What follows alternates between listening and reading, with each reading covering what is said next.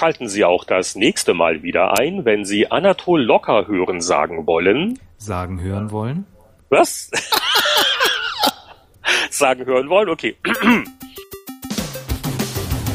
Herzlich willkommen zum Spieleveteranen-Podcast, einem Gemeinschaftsprojekt von Boris Schneider-Jone, Heinrich Lehnhardt, Jörg Langer, Winfried Forster und Anatol Locker.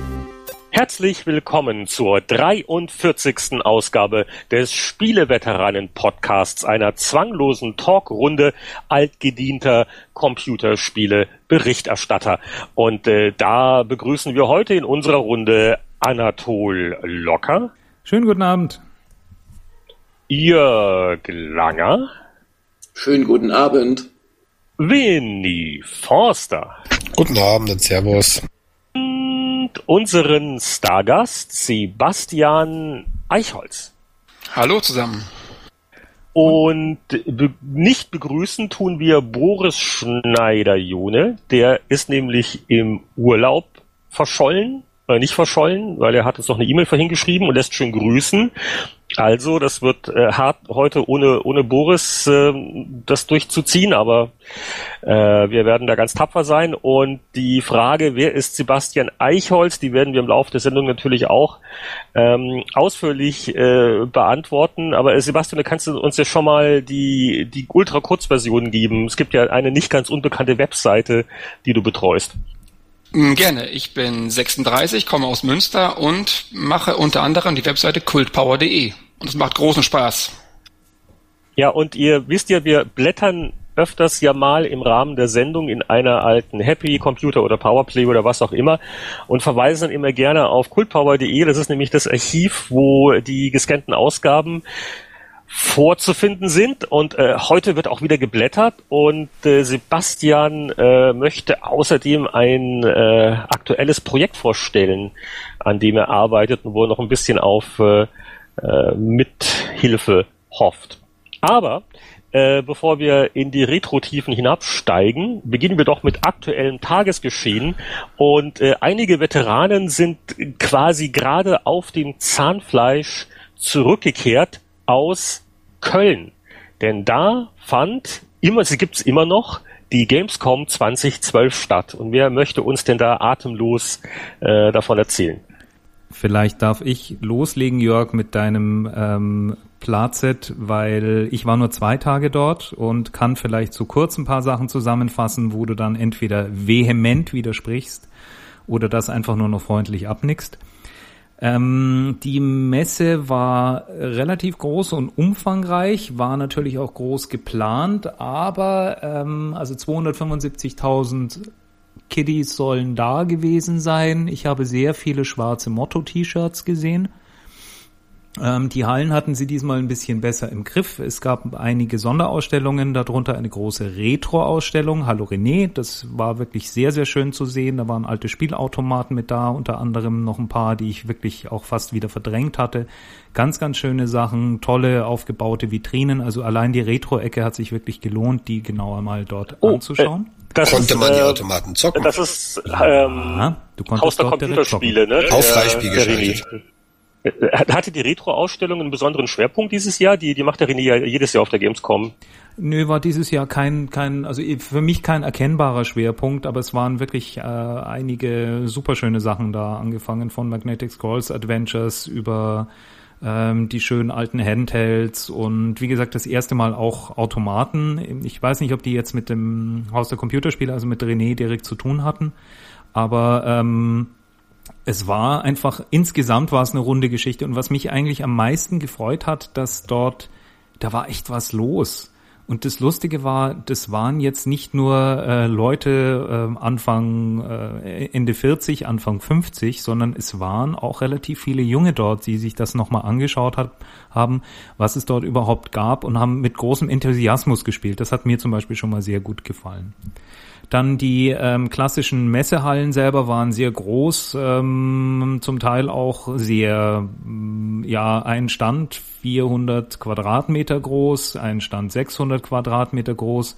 Allein die, äh, die Wand, die SimCity angekündigt hat, war in etwa so groß wie ein Einfamilienhaus, nur es standen dann immer nur fünf Hanseln rum. Das war zumindest in dem ersten Tag so, am zweiten Tag war es natürlich brechend voll gab noch einen Cosplay-Wettbewerb und äh, natürlich die ESL. Also es hat sich dort eigentlich schon alles getroffen, was Rang und Namen hatte, minus Nintendo, minus Microsoft. Und da, finde ich, begann es am Floor dann schon ein bisschen weh zu tun, weil was gezeigt wurde, waren sagen wir mal, die üblichen Trailer. Das ist mir aufgefallen. Es wird immer mehr eigentlich nur auf Trailer gesetzt, um überhaupt ein Spiel zu definieren. Um überhaupt zu sagen, okay, mein Shooter hat folgende Hintergrundgeschichte und das wäre der Held, mit dem du rumrennen wirst für die nächsten 35 Stunden. Und wenn du dann an die Spiel, äh, Spiele selber kommst, ist kaum noch ein Unterschied zu sehen eigentlich also du kannst beim, beim ersten kurzen Hingucken nicht mehr erkennen, ist das jetzt Call of Duty Black Ops oder ist das jetzt äh, das Electronic Arts Pendant oder hat Ubisoft da jetzt irgendwas? Also die Shooter unterscheiden sich eigentlich überhaupt nicht mehr, sind alle ganz toll und großartig gemacht. Bis es gibt natürlich auch noch Ausnahmen, da wird Jörg mit Sicherheit gleich nochmal reingrätschen. Ähm, und den Rest des äh, der Tage habe ich wie wahrscheinlich alle Fachjournalisten auch in den äh, in der Business Hall verbracht. Die ähm, ja die Geschäfte laufen scheinbar so ganz anständig, aber es tut sich sehr viel im Markt und da werden wir mit Sicherheit auch gleich nochmal drauf zu sprechen zu kommen. Jörg, wie war dein Eindruck? Ja, also im, im Wesentlichen freundlich ab, Nick. Ähm, ich habe äh, schon ein paar nette Sachen gesehen und mein Gott, man konnte die äh, Spiele schon anspielen, die allermeisten. Also da pflichte ich jetzt nur teilweise bei. Ähm, auf der anderen Seite äh, habe ich mehrere Hersteller klagen hören, dass sie letzten Endes von diesen 250.000, jetzt sind es ja wunderbarerweise 275.000 am Ende geworden, immer so eine runde Zahl, finde ich ganz erstaunlich, wie das immer so klappt, ähm, äh, dass von dieser großen Zahl von Leuten vielleicht neun oder zehntausend tatsächlich ihr Spiel spielen während der Gamescom, weil mehr kriegen sie einfach nicht unter. Und das liegt auch wiederum daran, dass die äh, Stände, wenn ab 18er Spiele gezeigt werden, von außen nicht einsehbar sein dürfen, ähm, was ein Riesenproblem ist, weswegen auch mancher Hersteller gerne eine ab 18er Halle hätte, weil dann könnten sie ganz normale Stände bauen und könnten quasi immer auch die Zuseher sozusagen mitbeteiligen. Dann hätten sie nicht nur die aktiv spielenden 9000 oder 10.000, sondern auch nochmal 50.000 mehr, die denen einfach über die Schulter schauen könnten, mit äh, Leinwänden auf Bühnen was machen. Also das ist etwas, was ich nicht nur von einem Hersteller gehört habe. Also ja, aber 70 Prozent der, der Besucher werden ja wirklich beleidigt, weil, das, weil die einfach minderjährig sind und da nicht reinkommen. Ja, aber Entschuldigung, äh, das ist nun mal die Rechtslage in Deutschland. Was, was ja, klar, nein, aber, aber, die Messe jetzt quasi zum Teil zu beschneiden für die Kernzielgruppe, ähm, die da Eintrittspreise zahlen, und die, die quasi diese Halle gar nicht besuchen dürfen. Ich, ich glaube einfach, dass es im Endeffekt schlechte Werbung für die Messe wäre.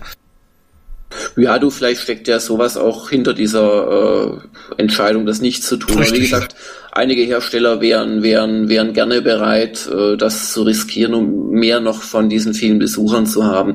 Und klar, was man von der User-Seite immer wieder hört, wir, wir waren mit Gamers Global ja nicht nur mit unseren Redakteuren oben, es waren immerhin schon acht Leute, sondern wir hatten noch Leserreporter dabei, äh, und, und auch ganz normale User. Und die ganz normalen User, die halt nicht mit Pressekarte äh, rumrennen können, die klagen schon, dass sie teilweise sehr, sehr lange anstehen mussten, um halt ihr Lieblingsspiel zu sehen. Und wenn man dann am falschen äh, Tag zur falschen Zeit bei Assassin's Creed schon angeblich sieben Stunden warten musste, ich meine, dann kann man gerade wieder heimgehen, hat ein einziges Stunden? Spiel. Wow. Ja, also völlig, völlig, völlig daneben. Aber es gab bei mehreren äh, Spielen gab es Wartezeiten von zweieinhalb bis vier Stunden ab Donnerstag. Und da kann man sich ja ausrechnen, wenn man morgens um neun reingeht, es geht bis abends um sieben, eine Stunde braucht man vielleicht noch zum Rumlaufen oder mal aufs Klo gehen. Ähm, dann hat man äh, etwa drei Spiele gesehen und das ist natürlich schon auch ein Problem. Jetzt ein, ein, ein philosophischer Gedanke. Äh, da ist es ja bei einigen Spielen schon ein Zustand erreicht, wo das Anstehen auf der Gamescom etwa so lang dauert, wie das selber Durchspielen der Einzelspielerkampagne fertigen Produkt. Fast, fast. Ja, da kann man wirklich, man könnte es sich auch mal überlegen, ob man in Sachen äh, Crowd Pacification sich an äh, Disneyland oder so orientiert, wo ja auch immer die langen Schlangen sind, aber wo sie versuchen quasi das Erlebnis schon in der Schlange anfangen zu lassen. Ähm, aber so weit sind, glaube ich, die Spielehersteller auf einer Messe noch nicht. Jörg, was war denn dein ähm, Geheimtipp auf der Messe? Äh, ganz klar X vom Enemy, äh, Enemy, Enemy from within, Äh, Enemy from below, unknown? Enemy from above. oder Enemy Unknown oder Enemy Also Unknown, danke dir. Das ich bin etwas verwirrt. Also das neue XCOM, Enemy Unknown. Echt? Ähm, das äh, hatte ich schon mal in München gesehen. Das ist ja quasi ein Remake von einem uralten und bockschweren Runden-Taktikspiel mit einer strategischen Komponente, indem man da Basisbau macht, UFOs abschießt und dann geht man in Rundenkämpfe, um da die äh, Aliens zu töten oder gefangen zu nehmen. Ähm, und das hat einen fantastischen Eindruck gemacht. Also ich, ich konnte es lange spielen. Ich bin auch nach der halben Stunde, wo dann alle gewechselt sind, einfach sitzen geblieben, habe äh, mit Dackelblick äh, zu, zu den Leuten geguckt, die den Stand betreut haben. Nee, nee, ich habe einfach gefragt, kann ich nochmal weiterspielen? Das konnte ich dann auch. Äh, habe dann auch noch ein Interview geführt mit einem der äh, Designer und äh, die machen da wirklich ein Rundentaktikspiel, das, äh, wenn du es nicht weißt, erstmal ganz anders wirkt. Die machen viele kleine Tricks, ähm, die das Kunststück schaffen, zum einen wirklich das Ganze zu beschleunigen oder dynamischer wirken zu lassen äh, und zum anderen den Rundentaktiker nicht zu verkretzen. Also es ist nicht aufgesetzt, es dauert dadurch nicht länger. Kleines Beispiel, ähm, wenn du, äh, es gibt zwei Zugmodi, die von der Reichweite abhängen, die du dich bewegst. Das eine ist Laufen, danach darfst du noch schießen, das andere ist Rennen, danach darfst du nicht mehr schießen. Und wenn du rennst, siehst du plötzlich das Ganze nicht mehr so aus der schräg von oben Vogelperspektive, sondern in echten 3D rennst du quasi mit einer Figur da entlang. Das dauert nur ein paar wenige Sekunden, aber solche kleinen Kniffe äh, geben dir wirklich das Gefühl, da mittendrin zu stecken. Ähm, sie haben relativ viel, was Rundentaktik normalerweise clumsy macht und umständlich, haben sie begradigt, haben es aber aus meiner Sicht, ich habe es immerhin eine Stunde gespielt, äh, geschafft, äh, nicht an Komplexität einzubüßen. Äh, mir sind auch in jeder meiner drei Schlachten, die ich in der Zeit hingekriegt habe, ist mir immer einer von vier Leuten verreckt äh, weil die einfach am Anfang die Rekruten relativ äh, leicht tot zu kriegen sind. Anyway, äh, dazu Ich fand noch der diesen Strategielevel. Mehrspielermodus total nett. Den habe ich mir gar nicht, kurzen- ja, den habe ich mir jetzt gar nicht angeschaut. das hat aus. ein äh, äh, Gamers Global Reporter gemacht. Ja, äh, interessiert mich erstmal nicht, weil äh, da da spielt man sowohl die Aliens, also man man man kauft sich so seine Squad und kann da auch Aliens reinsetzen. Aber ich möchte schon erstmal im Solo-Modus die ganzen verschiedenen Alien-Rassen auch entdecken und das erste Mal gegen die kämpfen und möchte mir da ehrlich gesagt nichts im Multiplayer-Modus spoilern. Also es ist wirklich ein ganz tolles Spiel, ist so vertrackt wie früher. Es gibt Permanent Death für alle äh, Soldaten. Das heißt, du kannst zehn Stunden lang einen Soldaten hochzüchten, der hat den höchsten Rang erreicht, ich glaube Colonel ist das, und dann geht er dir drauf, dann ist er einfach weg. Ähm, und sowas finde ich äh, heutzutage dann schon eine mutige und schöne Entscheidung. Also wie gesagt, Ach, das, das, ist ist mein Fire, Geheimtipp. die Fire Emblem Serie von Nintendo, ne? Ja, genau. Kommt Oder, oder so. Fire Unvergessen.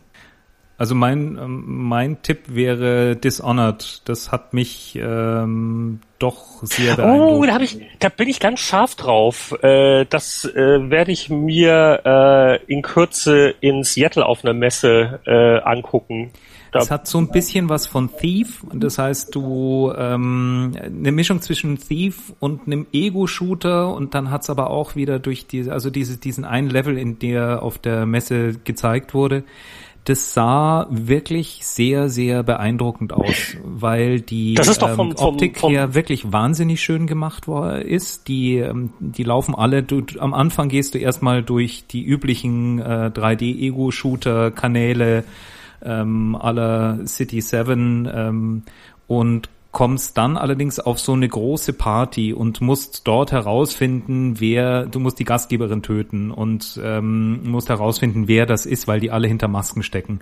Und das sieht wahnsinnig schön aus. Es hat so ein bisschen Art Deco-mäßiges mit dabei. Die Grafik ist gut und es spielte sich extrem süffig. Also freu dich drauf. Ich glaube, das wird dir ja, auch gefallen. Das ist doch, das, das, das ist doch quasi ein neues Thief, weil der Randy Smith ist doch auch der Projektleiter von dem Ding, ne?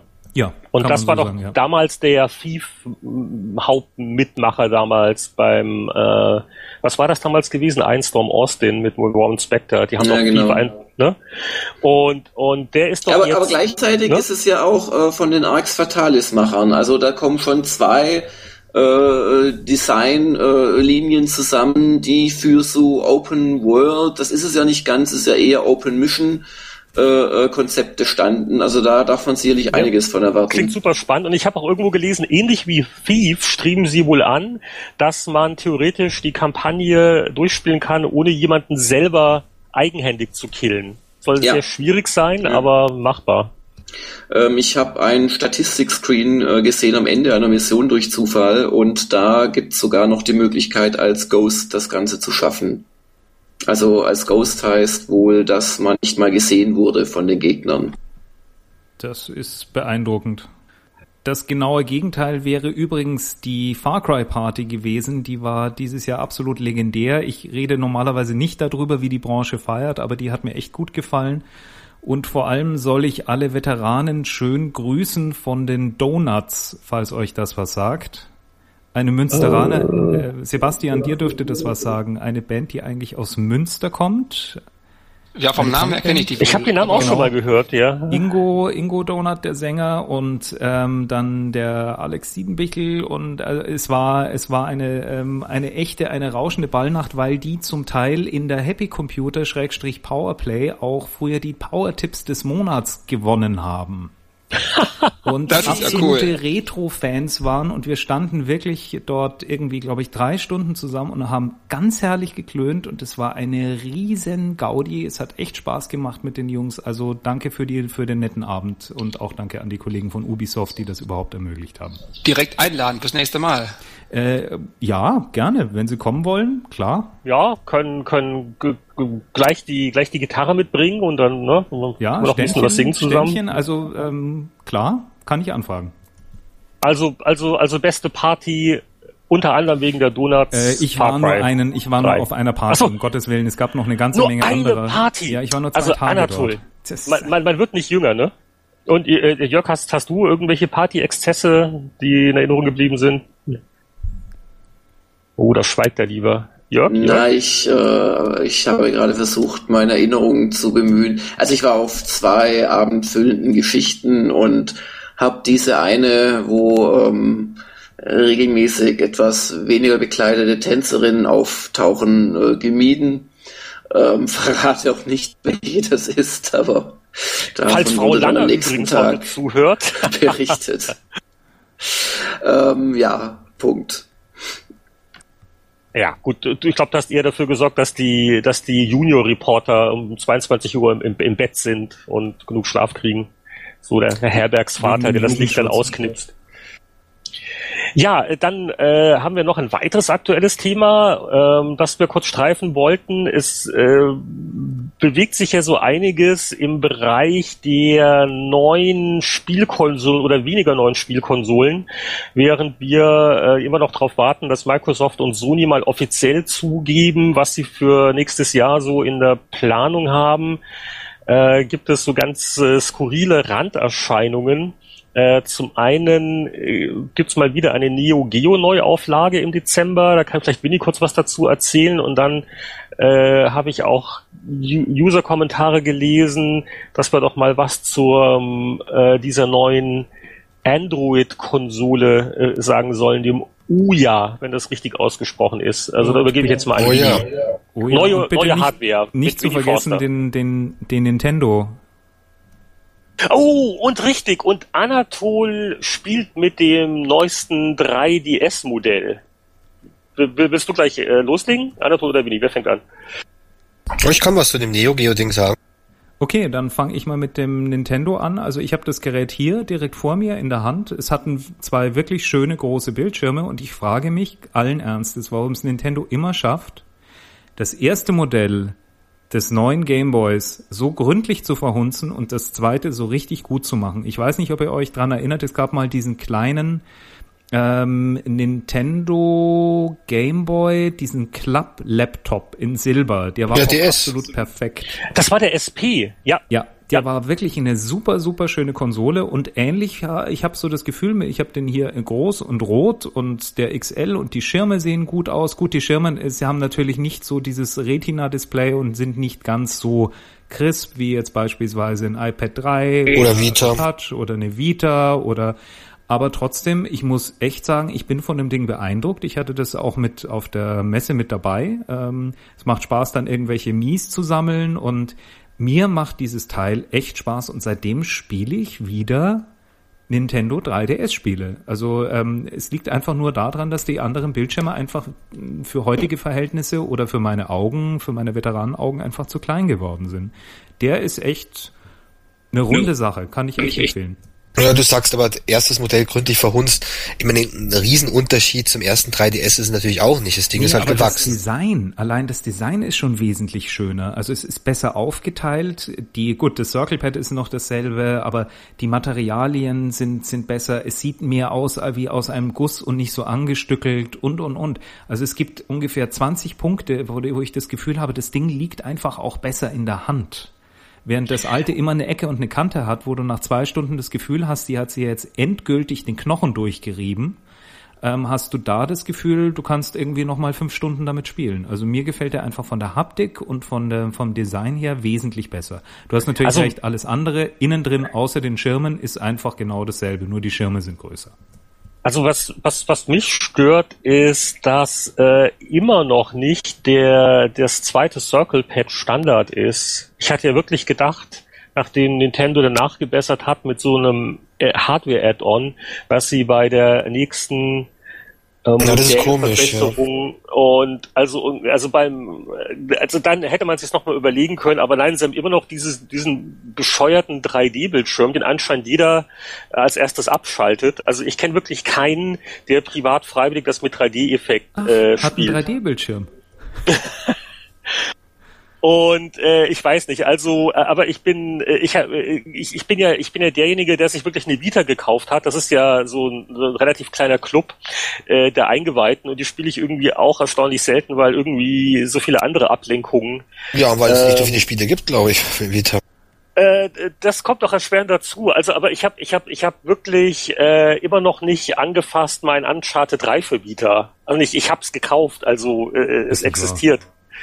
Ähm, äh, aber da gibt es natürlich dann gerade auf, auf, äh, auf, auf Apple äh, iOS-Geräten dann wieder Ablenkungen und dann geht's da wieder hier auf dem PC was. Es ist äh, eine gute Vielfalt. Ja, aber ich wollte damit nur sagen, also selbst, also ich habe mir sogar eine Vita gekauft, aber also mit also 3DS, ich, ich, ich, ich weiß nicht. Äh, also das mit, mit dem XL klingt, klingt natürlich schön. Äh, ist, ist der XL dann wirklich auch noch gut mitnehmbar? Wird das nicht ja, klar. sperrig und Nein, er ist, er ist schon deutlich größer, aber ganz klar kann man ihn immer noch schön zusammenklappen und mitnehmen. Die paar Zentimeter machen es da nicht aus, aber es ist ein großes Gerät. Ich denke mal, vom Volumen ist es identisch mit Vita. Das heißt nicht ganz so lang, aber dafür ein bisschen höher. Aber die beiden sind von der Größe lustigerweise fast identisch, Vita und der XL. Ähm, habt ihr äh, was äh, zum Batterie ähm, Durchhaltevermögen Hält registriert. Wesentlich länger, meiner Meinung nach, als der ähm, als der alte, weil der war wirklich schnell leer. Nach zwei, drei Stunden ging da gar nichts mehr. Hatte ich immer nur im Netz, ja. Ich habe ihn jetzt eigentlich, ich hatte ihn auf der Gamescom mit dabei, da hat er ähm, auch mit diesem Spotpass problemlos gehalten und abends noch im Zug nochmal zwei Stunden gehalten und es war immer noch ein, ein von vier Strichen da. Also, also sie müssen da einfach noch ein bisschen, Bildschirm. ja genau, sie müssen noch ein bisschen was mehr reingepackt haben oder sie haben eine bessere Batteriemanagement, irgendwelche anderen Chips, frag mich nicht. Äh, Vielleicht rein äh, subjektives ist, Gefühl, ja. da gibt sicher irgendjemanden, der das genau durchgetestet hat und das nochmal im Internet dann bestätigen kann. Vielleicht ist das der Grund, ähm, dass da kein Ladegerät beiliegt, zumindest in der Fassung, die uns Nintendo vor vier Wochen oder so zugeschickt hat. Das war eine Verkaufsfassung und da liegt tatsächlich kein äh, Erstmalig, ja, Ladegerät bei. natürlich. Das ist ja. der Hammer. Und, und es gehen ja nur die vom DSi, also vom letzten, äh, ja, von der letzten Variante des alten oder vom 3DS. Und ich äh, sehe da schon die arme Oma im, im, im äh, Schaukelstuhl sitzen, hat jetzt endlich ein DS, der, der von der Größe okay wäre. Dann kann sie zehn Stunden damit spielen. Und das war's. Es ist eigentlich so un-Nintendo-mäßig, weil Nintendo waren die ersten, wenn ihr euch dran erinnert, die beim Game Boy überhaupt Batterien beigelegt haben. Das war das erste Spielzeug, das ich kannte, bei dem, dass du wirklich auspacken und anfangen kann, konntest. Beim ja, richtig, Nintendo hat vier Batterien mit dabei, extra. Also Nintendo hat schon immer darauf geachtet, da war ja auch ein Linkkabel dabei, dass wirklich alles da ist, was man braucht. Also mit dem Netzkette ein bisschen komisch. Ich finde es gut, weil ich habe genügend, aber für, für Neukunden finde ich es tatsächlich auch ein bisschen schräg, dass sie eigentlich nicht ja, alles ich, bekommen.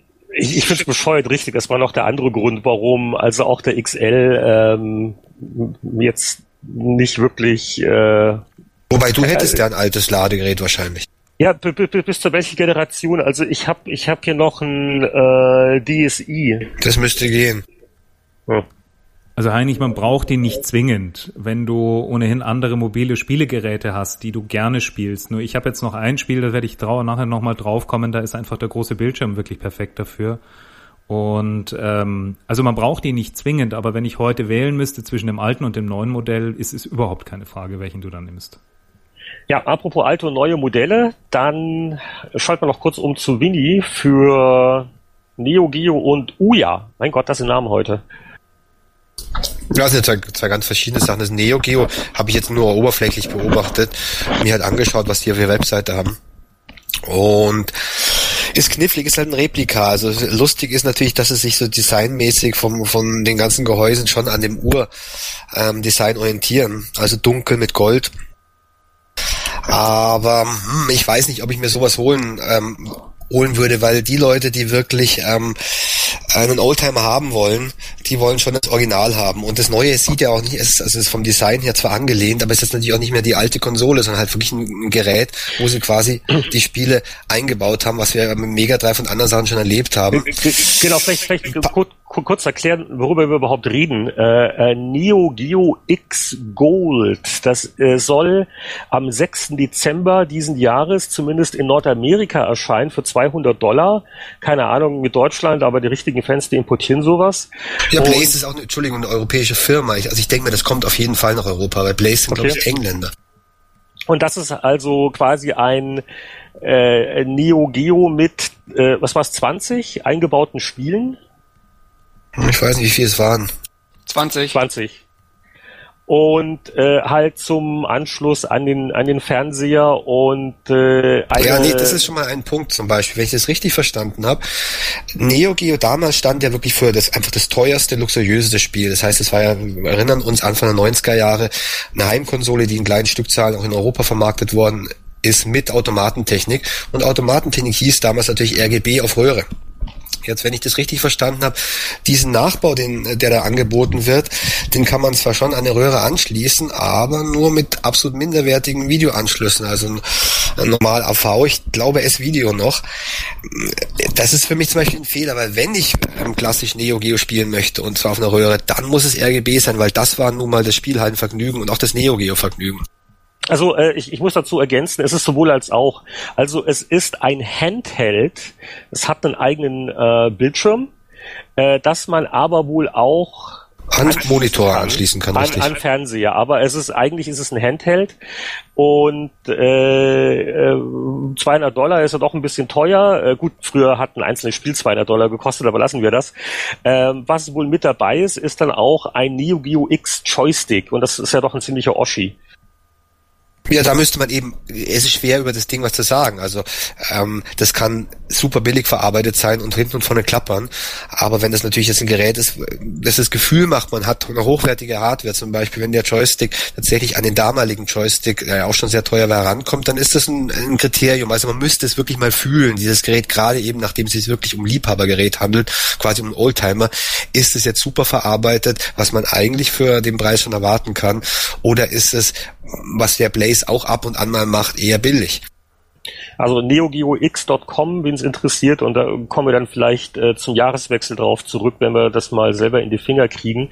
Ähm, noch äh, ominöser als das äh, Neo Geo X ist äh, Uja, denn das ist eine neue Videospielkonsole, die es äh, nur deswegen geben wird, weil da mal wieder jemand auf Kickstarter gegangen ist. Äh, Kickstarter, äh, da wird ja alles Mögliche ähm, finanziert oder versucht zu finanzieren. Äh, da können wir gleich mal kurz drüber sprechen. Sebastian meinte schon äh, richtig, wir sollen mal auf das Gianna-Projekt hinweisen, obwohl das fast schon abgelaufen ist. David Crane, der Pitfall-Erfinder, sammelt gerade Geld für ein neues Dschungel-Adventure. Aber auf Kickstarter äh, werden auch Hardware-Plattformen realisiert.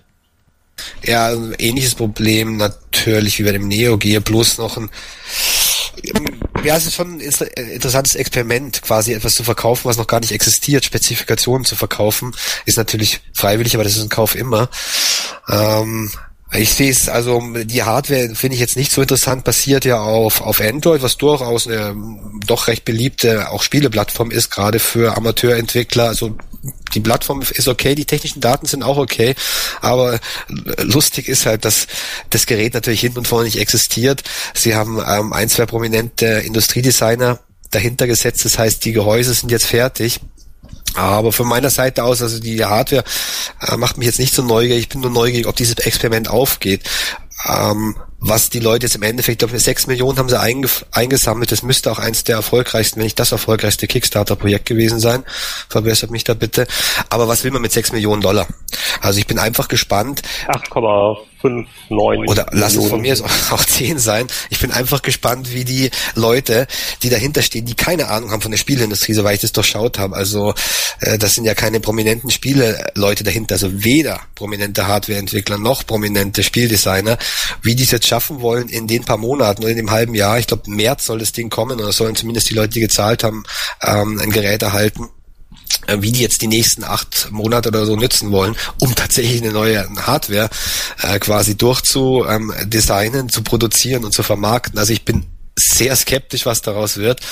Ähm, Hals für eine ziemliche Luftnummer momentan und bin allgemein jetzt nicht so begeistert eben natürlich, dass Sachen verkauft werden, die nicht, die, die noch gar nicht existieren. Also das ist natürlich äh, typisch für Kickstarter und das finde ich eben auch interessant, wenn sowas wie Oh ja, was relativ groß ist, schief geht, äh, wird es auch negativ sein für Kickstarter. Also ich bin ähm, sehr gespannt, wie sich diese Finanzierungsplattform weiterentwickelt, wenn jetzt erstmal solche doch relativ voluminösen und großen Sachen damit versucht werden. Also sind 8,5 Millionen Dollar übrigens, nicht sechs. Ähm, und es sind irgendwie 60.000 Leute, die da was bezahlt haben, aber das ist ja nicht viel.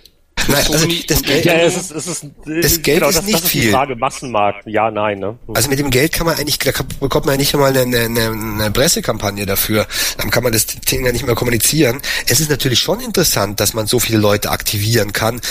Ähm, das finde ich auch äh, legitim, das mal zu probieren. Aber es ist, wenn man sich das durchliest und anhört, was die Macher sagen, es ist schon sehr, sehr naiv alles. Es soll ja auch eine Konsole sein, an der dann jeder rumbasteln darf. Auf der anderen Seite soll die Garantie nicht verfallen. Solche Details wirken für mich halt ziemlich undurchdacht irgendwie. Aus der, aus der Sicht des ähm, erfahrenen Spielers äh, sieht das halt so aus, dass die Hardware-Spezifikationen ähm, sind natürlich gut, das ist auch ein Gerät, das soll 110 Dollar kosten, ja. Also das ist quasi äh, auf Android-Basis und hat einen äh, Tegra 3, das ist dieses Richtig, ja. Äh, Nvidia Quad-Core Grafikding und das ist, glaube ich, sehr ziemlich identisch mit dem, was man hier für 200 Dollar in dem Google Android Tablet kriegt, dem äh, 7-Inch-Ding. Äh, Und ähm, ja, aber wo ja. besteht jetzt der Unterschied zu einem, sagen wir mal, zu einem klassischen Android-Gerät? Ja, der Witz ähm, ist ja, womit die werben, diese Software, also Android-Spiele, die ja durchaus recht frisch sind, da gibt's ja ganz nette Sachen, auf den großen Bildschirm zu bekommen. Nämlich die Philosophie dahinter ist zu sagen, richtig Videospielen kann man eigentlich nur im Wohnzimmer auf einem Riesendisplay und wir wollen die ganze Android-Szene, die ganzen Android-Ideen ins Wohnzimmer bringen. Ähm, Und der, der, der andere große Unterschied ist natürlich der, also nicht nur Wohnzimmer und großer Bildschirm, sondern auch ein richtiger Controller. Also das äh, ja. Ding kommt mit einem Controller, der hat richtige Knöpfe und Analogsticks. Das ist ja immer noch ein äh, Problem bei den ganzen Touchscreen-Gerätschaften und äh, der Controller soll zusätzlich auch so sogar ein Touchpad haben, damit man also auch Touchscreen-Spiele leichter mitspielen kann. Gut, und um dann muss halt um die Software dann noch abgestimmt sein drauf. Richtig genau. Äh, das Ding, äh, die, die Spiele müssen schon portiert werden. Ähm, das wird bei einem Android-Spiel nicht zu so schwer sein, aber es ist trotzdem nicht so, dass alles, was auf anderen Android-Geräten läuft, auch auf Ouya laufen wird. Ähm, anderer Punkt ist jedoch, weil du gefragt hast, was kann das eigentlich, wozu braucht man's? Steam hat ja lustigerweise ähm, angekündigt, quasi Big Picture zu unterstützen. Also das gleiche quasi, das, äh, wenn ich das richtig verstanden habe, vielleicht weiß Jörg auch mehr drüber, auch der Gedanke quasi äh, klassische äh, Monitorinhalte auf einen großen Bildschirm zu bringen das ist also auch der Gedanke von, oh ja, ich sehe halt auch, dass, dass ähm, die natürlich konkurrieren mit richtig mächtigen Firmen. Mit Apple, mit Microsoft, mit Sony und mit Nintendo. Ähm, und das äh, äh, äh, eine Sache finde ich spannend bei dem Ding. ich glaube nicht, dass das OJA jetzt die, die Leute anspricht, die ähm, verzweifelt auf die nächste Xbox oder die nächste Playstation warten. Nicht mal die Leute, die auf die nächste Wii U warten. Ähm, ich habe keine Ahnung, wie groß ist das Potenzial von Normalos, die wirklich was Einfaches, Billiges haben und äh, nicht zu unterschätzen, sie sagen auch all the games and it will be free, at least to try. Das heißt, alle Spiele sind Freemium, Free-to-Play, In-App Purchases, also das, was ja viele äh, traditionelle Spieler eher hassen. Ja, das hätte Oja halt gerne so. Ja, äh, und wenn klappt das so und ist das eine Sache, die den Massenmarkt begeistert? Und auch dann wieder die Frage, wie ist mit Vertriebskanälen, hat richtig, Walmart das richtig. Ding oder nicht? Ähm, also es gibt, glaube ich, viele Gründe, warum man da skeptisch ist, aber das sind so eins, zwei Ansätze, wo ich schon verstehen kann, warum jemand sagt, oh Mensch, das, lass uns das, lass uns das probieren. Und ähm, und guck mal, wenn, wenn, wenn hier eine, eine neue Konsole kommt, selbst, selbst von Nintendo, die ja relativ preiswert sind, wenn eine neue Hardware auf den Markt kommt, das sind dann doch hunderte von Dollar und dann äh, und da muss man wieder ein Spiel kaufen für so und so viel Kohle und ich, ich weiß nicht, wie groß das Potenzial ist von äh, solchen Haushalten, die da äh, sowas vielleicht charmant finden. Die größte Gefahr, die ich dann allerdings wieder sehe für dieses Oya-Konzept, sind einfach die moderneren äh, Smart TVs. Du hast ja immer mehr Fernseher. Auch richtig. Die, die, die Spiele quasi eingebaut haben, eine Spielefähigkeit, wo ich überhaupt nichts mehr ranstecken muss.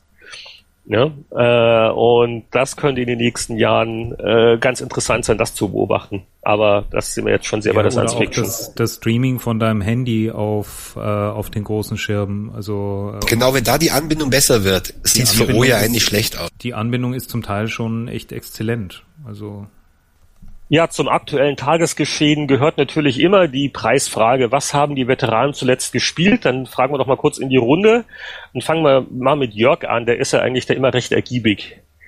Ja, aber ich muss euch, glaube ich, äh, heute enttäuschen. Ich habe nämlich ganz wenig gespielt, äh, weil ich im gesamten Juli äh, beschäftigt war mit einem netten kleinen Projekt, das da hieß die englische Retro Gamer ähm, mit den Gamers Global Kollegen ins Deutsche zu übersetzen und zwar für den Heise Verlag.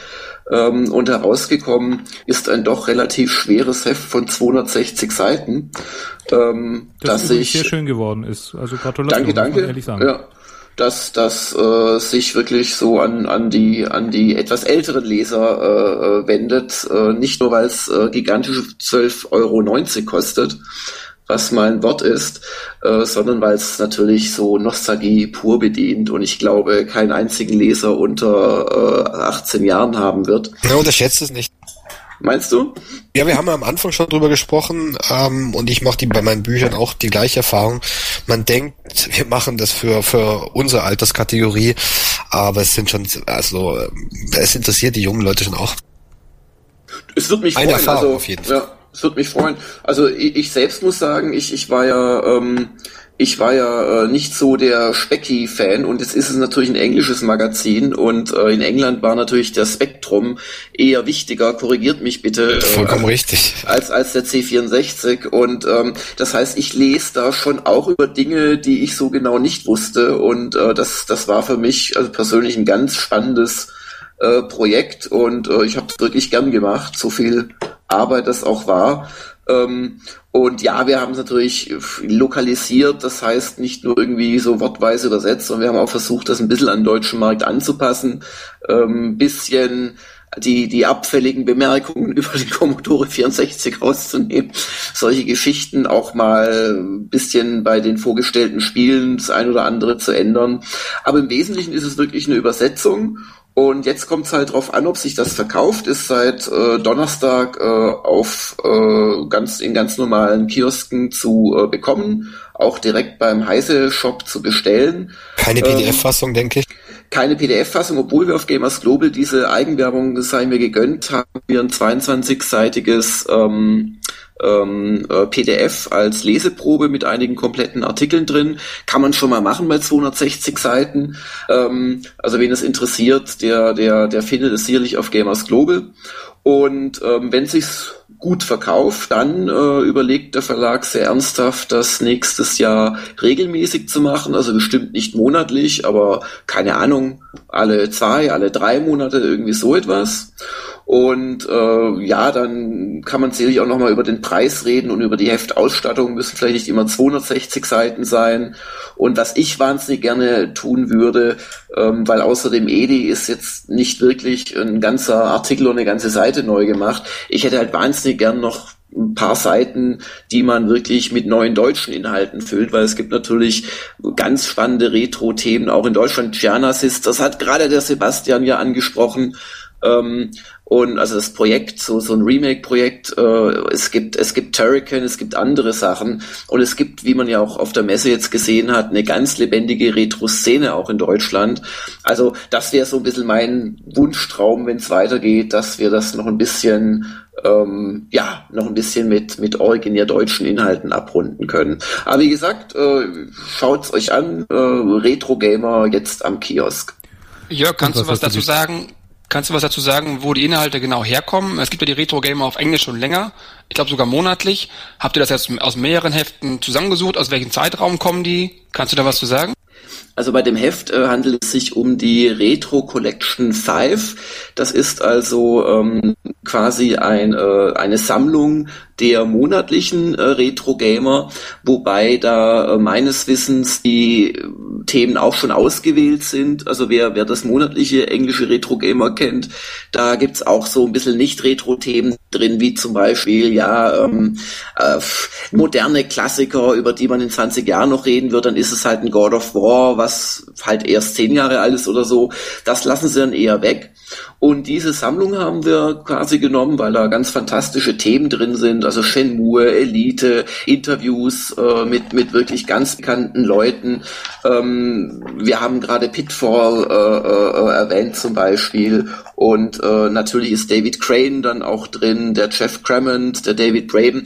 Also es ist ein ganz tolles Heft, äh, das haben wir gerne genommen. Wenn wir es jetzt im nächsten Jahr hoffentlich äh, öfters machen, dann würden wir vermutlich äh, an die Monatshefte rangehen äh, und uns da quasi die spannenden Inhalte zusammensuchen. Also aus zwei Monatsheften, wenn es äh, zweimonatlich werden sollte und aus drei Monatsheften, wenn es dreimonatlich werden sollte. Ich hoffe, das beantwortet deine Frage. Ja, klar, hört sich gut an, danke.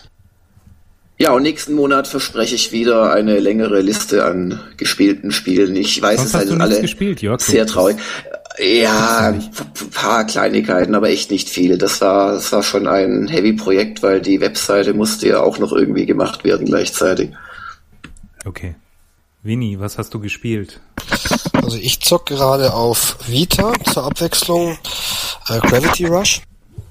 Das ist ein äh, Vita-exklusiver Titel von Sony Japan. Ich bin nicht der Einzige? Wow, es gibt noch einen anderen Vita-Spieler. Ja, wie ist es ist halt wirklich eine junge Konsole mit noch nicht so viel Software. Das ist sicherlich ein kleiner Vorteil in Nintendo noch hat, dass ein bisschen mehr Zeug da ist, weil ja auch ähm, die alten Sachen alle noch auf dem 3DS laufen. Und Vita ist eine wunderschöne Konsole, also keine Frage. Also wenn man eine High-End-Konsole ähm, haben möchte, sollte man sich das Gerät holen.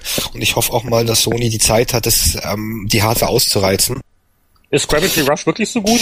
Ja, und Gravity Rush zum Beispiel ist sicherlich ein Titel, der zeigt uns, was das Gerät schon mal technisch kann. Auf der anderen Seite habe ich mir das Ding jetzt geholt, weil es ähm, von der ganzen audiovisuellen Seite das ganze Design fantastisch ist. Also wie gesagt, es ist ein japanischer Titel und das sind in meinen Augen sehr gute Leute, die es gemacht haben. Also die, die verstehen was von Spielen. Es ist vom Design wunderschönes Spiel. Man, man hat ein kleines, ja, eine kleine Zauberin, ein kleines Mädchen als Hauptperson, sehr sympathisch. Und man lebt quasi in so einer äh, Stadt, die mm, also eine Open World Stadt, die quasi so in, in der Luft schwebt. Also es ist so ein, ein abgeschlossener gigantischer Gebäudekomplex alles ja nostalgisch. Also es ist ein bisschen Science Fiction, aber auch ein bisschen das, was die Japaner als Steam Gear Fantasy bezeichnen, also übersetzt Dampfmaschinen Fantasy. Das bedeutet, das sind Science Fiction Elemente äh, kombiniert mit nostalgischen Elementen, nämlich mit Elementen aus dem viktorianischen Zeitalter. Also gerade eben diese ganzen Dampfmaschinen, die Uniformen, auch die Architektur aus der Zeit. Und in die, das ist das Setting von Gravity Rush und das ist sehr, sehr gut integriert. Also diese Spielewelt ist wirklich toll. Der Grundgedanke ist, ähm, dass man ähm, nicht hauptsächlich rumhüpft oder rennt, sondern sich fortbewegt, indem man die Gravitation umkehrt. Und dadurch erreicht man diese sehr komplexen ähm, Stadt natürlich versteckteste Winkel. Also die Stadt besteht aus, aus, aus, aus Plätzen und Brücken und Dächern und Türmen und man kommt da überall hin.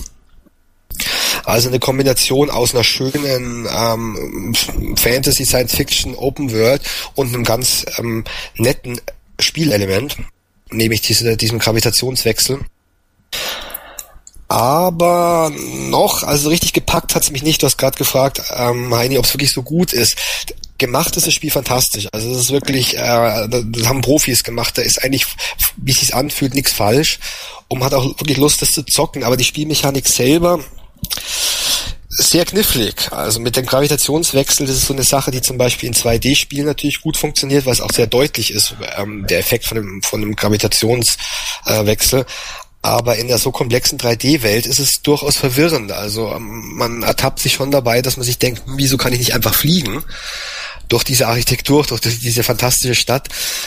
Es kommt einem recht um, umständlich vor. Also warum, warum einfach, wenn es auch kompliziert und damit kämpfe ich momentan noch ein bisschen. Dass ich denke, das Spiel ist, ist technisch und vom Production Value 1A, aber dass es wahrscheinlich doch kein super Meisterwerk ist vom, vom Spielwitz. Wobei man das auch immer vor sich genießen muss. Also ich halte mich dann meist auch zurück, weil so ein, ein, Titel sollte man schon mal 20 oder 30 Stunden gezockt haben, finde ich, bevor man ihn, ihn kritisiert. Noch macht es mir sehr viel Spaß, aber ich glaube, es hat einen Haken. Dann äh, Anatol, hast du noch was oder hast du eigentlich schon im Rahmen des 3D SXL? Ich habe hab noch ein, äh, ich habe relativ viel gezockt und zwar witzigerweise echt fast alles 3DS, weil ich mir mal die ganzen Sachen, die ich seit längerem irgendwie da liegen habe, mal vorgenommen habe. Ich habe angefangen mit Kingdom Hearts 3D, dort mal reingeschaut, nicht sonderlich warm geworden damit. Hast du es in 3D gespielt? Äh, ich habe es kurzfristig in 3D gespielt und dann auch schnell wieder ausgemacht, was man mit 3D eben macht. Dann habe ich Super Mario 3D Land nochmal weitergespielt, was einfach ein rasend schönes Spiel ist. Dann ähm, ist heute angekommen das ähm, New Super Mario Brothers, nee, wie heißt es? Oh Gott, ich komme mit den New Super Mario Brothers 2. New Super Mario Brothers 2, man kommt ja langsam durcheinander bei den 300 Varianten. Dann äh, habe ich hier das PES 2012 3D liegen und was ich auch gerne wieder angespielt habe, Metal Gear Solid 3D, das sich extrem süffig spielt, ist halt das dritte Metal Gear ähm, das ich auf der PlayStation damals komplett durchgezockt habe und immer noch für eins der begnadetsten Spiele überhaupt finde. Das war der Snake Eater, das war das. Das ist der Snake Eater, genau. Und jetzt ähm, komme ich zu etwas, wo ich sage, ähm, das ist eines für mich der lustigsten und der Spiele gewesen, wo es mich immer wieder hingezogen hat und ich gesagt habe, ah, eins machst noch, komm, jetzt, äh, gut, es ist schon zwei Uhr, aber äh, zwei Uhr nachts, aber einer geht noch. Das ist The New Art Academy. Ähm, haltet mich für total bekloppt. Das ist nichts anderes, als dass du wirklich zeichnest und malst. Und ähm, die Sachen haben eine Qualität, die unterhalb von Bob Ross ist. Also es sind kitschige Farben, es sind kitschige Motive, aber es gibt einen Lehrer, der dir genau beibringt, wie du, welche Zeichenstifte du nimmst, wie du den Radiergummi einsetzt, wie du Farben mischt. Und zwar nicht nur mischt auf der Palette, das kennt jeder, sondern wie du es auf der Leinwand die Farben miteinander verblendest, wie das, wie so ein Bild überhaupt aufgebaut ist, was die Komposition ist. Und mir hat das einen solchen Riesenspaß gemacht und meine Champignons, die ich gemalt habe, sind legendär und ähm, muss auch sagen, ich habe für mich selber, ich habe auch früher öfter mal ganz gern gezeichnet, dadurch wieder auch das Malen und Zeichnen wieder ein bisschen entdeckt. Mit dem Stylus, nicht mit den Fingern. Mit dem Stylus machst du das und es ist natürlich alles sehr grob und die Bilder kannst du aber jetzt immerhin exportieren. Das war bei dem ersten war das total bekloppt, dass du tolle Bilder gemalt hast, aber du konntest sie nicht auf Memory Card exportieren. Jetzt kannst du das endlich tun.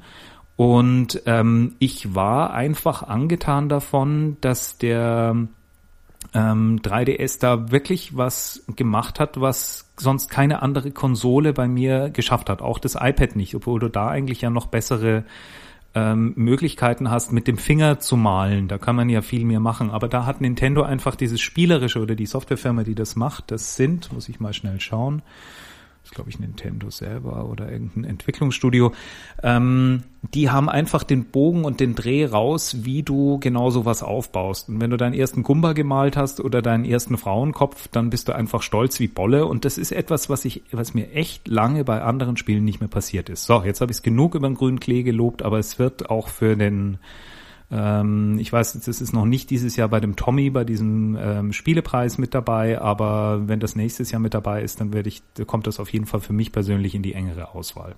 So. Das dann waren so meine, meine Highlights. Das heißt, der Sebastian kann auch tief durchatmen. Der ist auch gerade disconnected. Nee, ist, wir, ah, hoffen, den Server verlassen. wir hoffen, dass wir dieses technische Problem gleich äh, gefixt kriegen. Äh, also bei mir war es äh, ein, ein allgemein ruhiger August. Da hat man also viele Sachen gespielt, die man schon immer mal spielen wollte, aber jetzt nichts Aufregendes dabei, halt weil viel altes Zeug. Also ich habe endlich mal in Ruhe mal Borderlands auf dem PC äh, mal gespielt oder durchaus Spaß dran gehabt gehabt, da kommt ja der Nachfolger in Kürze raus, dann dachte ich mir, jetzt wird's mal Zeit. Ähm, das ist dieser äh, Gearbox-Shooter, der so äh, rollenspielerische Elemente wie zufällige Item-Drops hat. Bisschen Rage, aber Cell-Shaded-Grafik, ja? Ja, ja, ja, und, und ähm, wirklich äh, das ganze Waffenbeutesystem ist erstaunlich motivierend. Ähm, das, das hat gut funktioniert und ich verstehe, warum da viele Leute ziemlich heiß auf den Nachfolger sind. Der zweite Teil sah übrigens auch toll aus auf der Messe, also Rossa.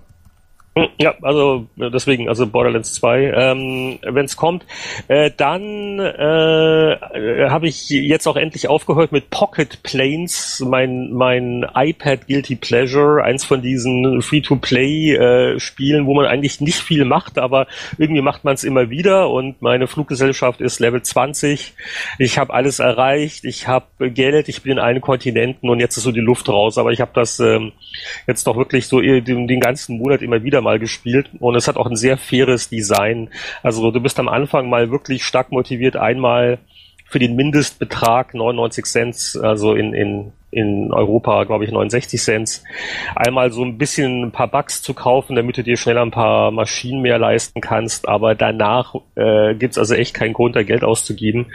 Äh, und sehr nettes Entspannungsspiel so für zwei Minuten zwischendurch.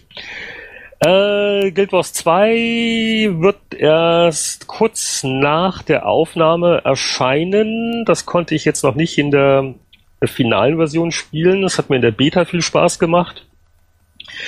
Und ansonsten äh, überleg, überleg, es gibt so ein paar Sachen, die mich interessieren würden, die ich jetzt aber noch nicht gespielt habe. Ähm, äh, Darksiders 2 war noch interessant. Das habe ich im Rahmen der Stunde der Kritiker für Gamers Global gespielt. Ist jetzt eine Sache, die ich ja privat eigentlich sonst nicht anrühren würde. Halt so ein Gods of War meets Zelda, aber doch so mehr auf Metzel und aus und eine, halt eins von den Spielen, wo auf dem Controller jede Taste gut belegt ist und äh, äh, sehr komplexe äh, Steuerung für den Einsteiger und äh, das Spiel hat auch etwas, was ich überhaupt nicht mag, nämlich die sogenannten äh, Umgebungspuzzles, also wo die die Puzzle bestehen darin, dass man rauskriegen muss, wie wie komme ich wohin und wo kann ich springen, wo kann ich mich festhalten und das Ganze mit drei Tasten gleichzeitig drücken.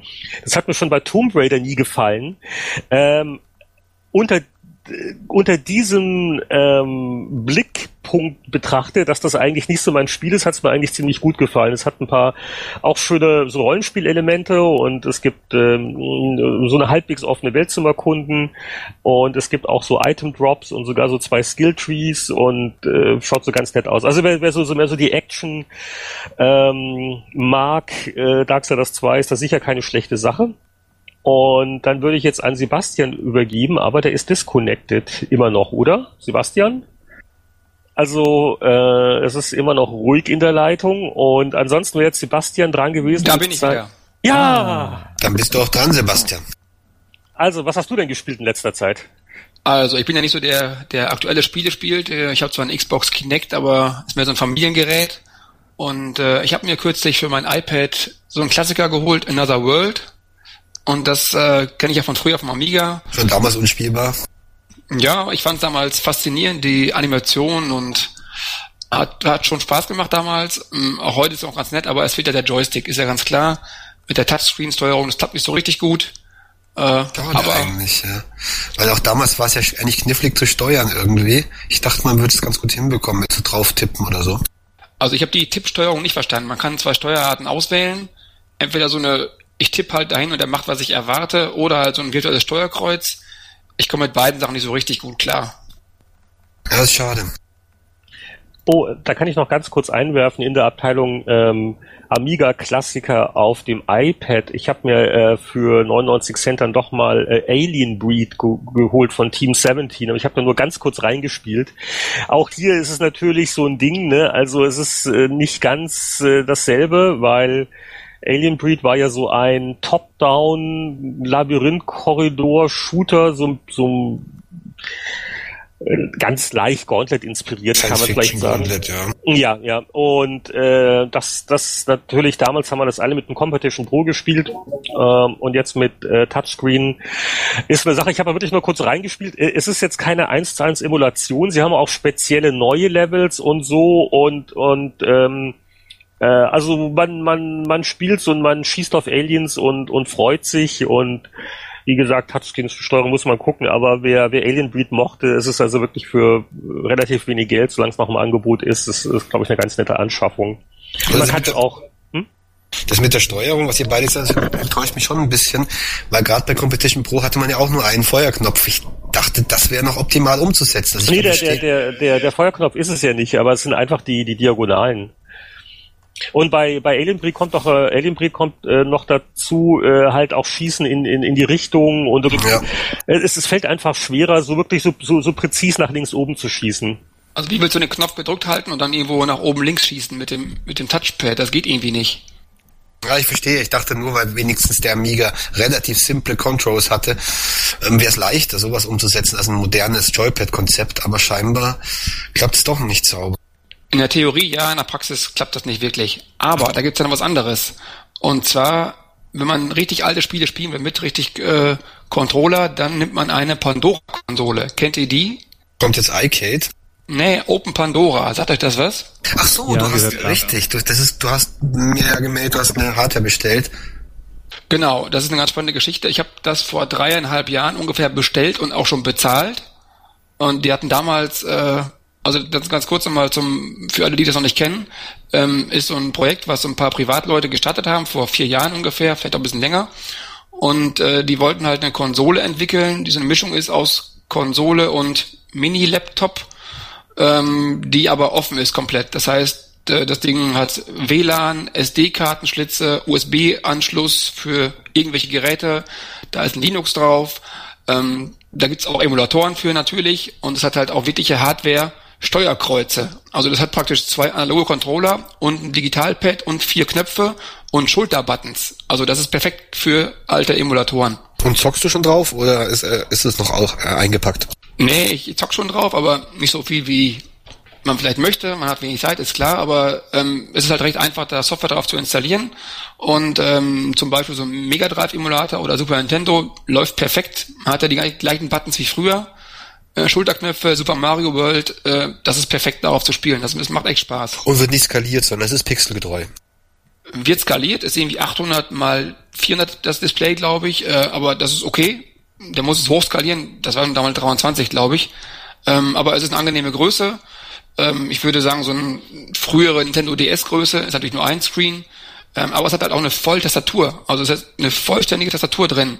Das heißt, ich kann damit auch irgendwelche Sachen machen wie im Browser Internet surfen oder chatten oder irgendwas. Und was hat Pandora dich jetzt gekostet? Also ich habe äh, vor dreieinhalb Jahren ja schon bezahlt. Damals waren es noch 250 Euro. Und die haben praktisch damals schon einen Kickstarter gemacht, als das noch gar nicht gab. Richtig, ja. Die haben 4000 Leute gefunden, die das im Vorhinein kaufen und schon bezahlen. 4000 mal 250 ist eine Million Euro. Und haben dann damit praktisch äh, die Herstellung äh, sind die damit angegangen. Also Platine in Japan, Gehäuse woanders, sehr schwierig. Also das sind natürlich alles so Privatleute, die das gemacht haben. Und das ist eine schon eine faszinierende Sache. Platine entworfen, Gehäuse entworfen, Buttons entworfen und irgendwo produzieren lassen. Und es hat halt echt lange gedauert. Die haben immer gesagt, ist bald fertig, aber es hat sich hingezogen. Letztendlich haben die, äh, mussten die leider ein bisschen von dem Geld in Sand setzen, weil die Firmen einfach nicht äh, zuverlässig produziert haben, die die da beteiligt hatten. Da waren auch in China welche, die da konnten sie halt nicht ran und so.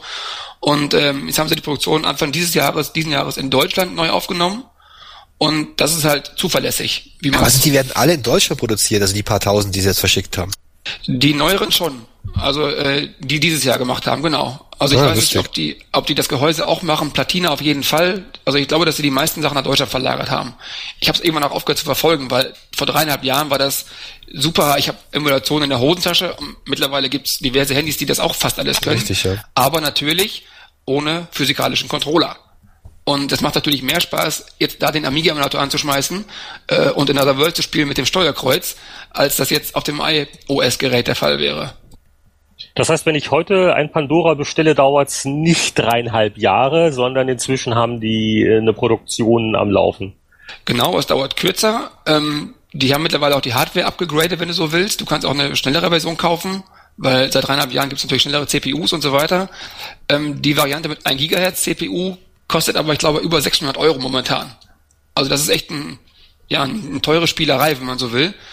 Aber wie gesagt, es gibt darauf ein, ein Linux äh, mit allen möglichen, mit OpenOffice, äh, GIMP, Browser, ESS, Client, Soundprogramme, alles mögliche, was man sich vorstellen kann. Ist halt so eine Bast ein Bastelgerät für Freaks, was man unter anderem auch nutzen kann, um Spiele zu spielen. Aber die dann halt sehr gut ist eine spannende Sache. Also ich habe es jetzt hier vor mir stehen und es ist ein nettes kleines Gerät, so ein bisschen wie Nintendo DS. Das Gehäuse ist echt gut gefertigt. Man muss denken, daran denken, das sind keine großen Firmen, die das gemacht haben.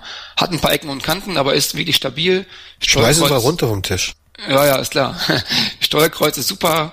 Ähm, Buttons sind alle gut zu erreichen. Ist echt ein feines Gerät. Also wer mehr darüber erfahren will, openpandora.org. Und da finden wir auch direkt Infos, wo man es bestellen kann, in welchen Varianten, was es kostet und so weiter.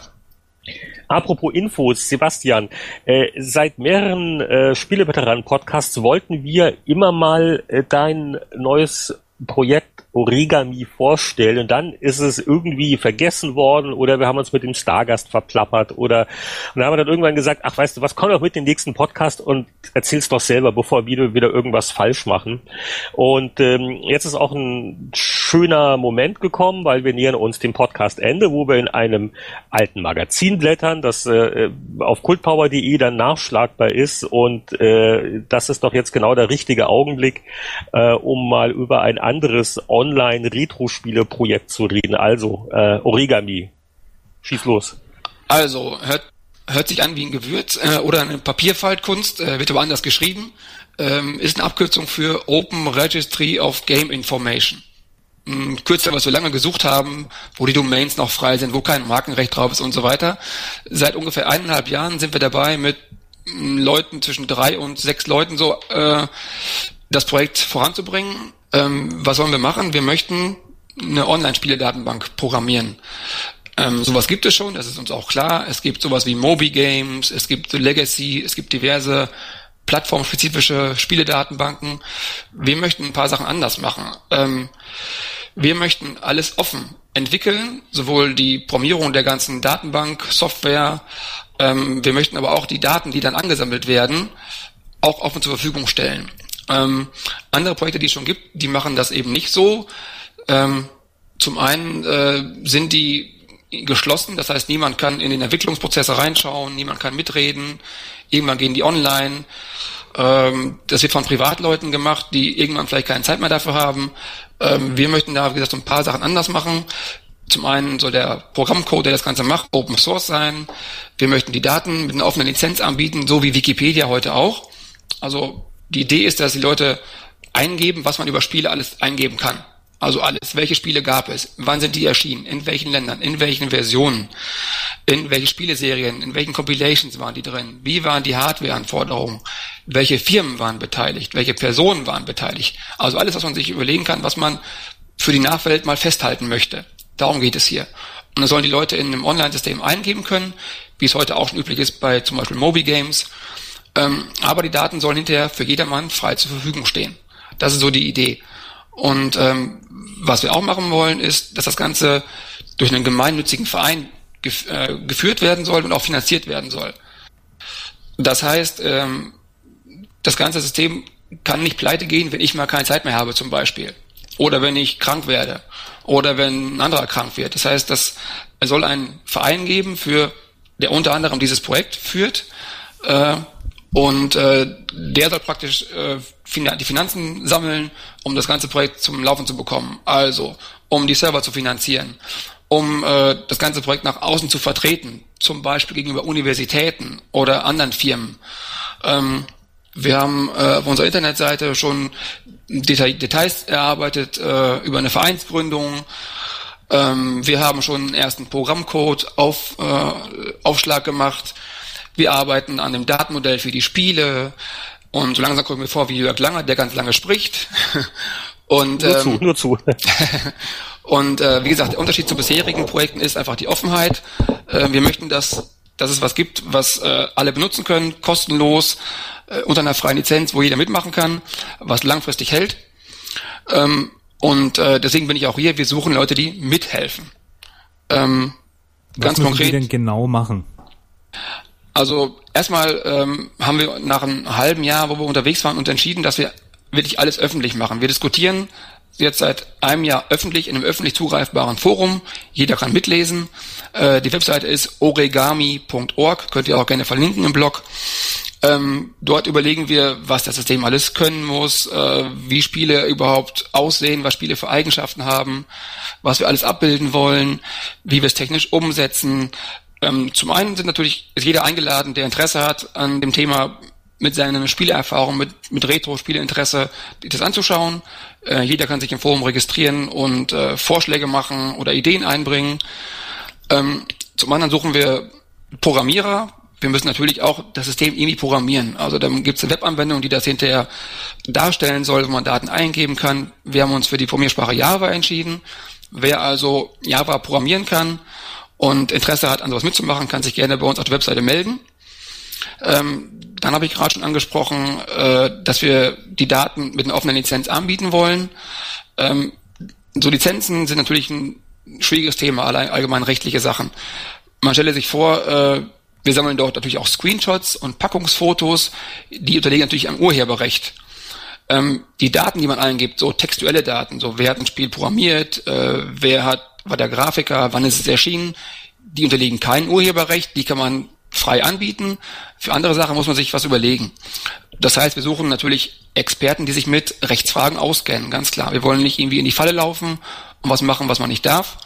Also der Aufruf an alle, die äh, rechtlich irgendwas auf der Pfanne haben, am besten natürlich beruflich, die uns aber irgendwie helfen wollen in so einem Hobbyprojekt, uns beraten können. Äh, geht auf unsere Webseite, ähm, schreibt eine E-Mail, E-Mail-Adressen findet ihr natürlich auf der Webseite direkt. Ähm, tja, helft uns mit, dass wir so ein offenes Projekt bekommen.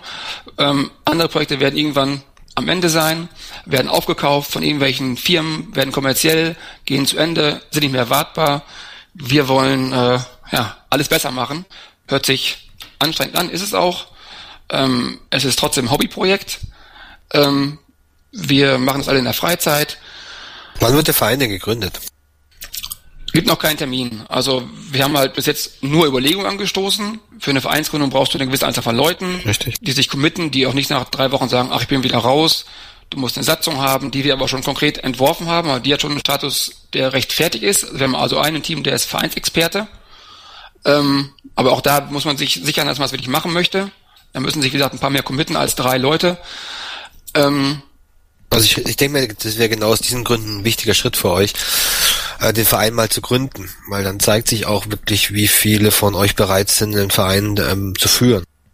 Ja, der Verein ist eine wichtige Sache. Wie gesagt, äh, dann sehen auch alle, dass wir es alles ernst meinen. Ne? Ich meine, auch jetzt haben wir schon einen Stand, der, der technisch recht weit ist. Also wir haben nicht nur Ideen, wir haben auch wirklich schon einen Programmcode.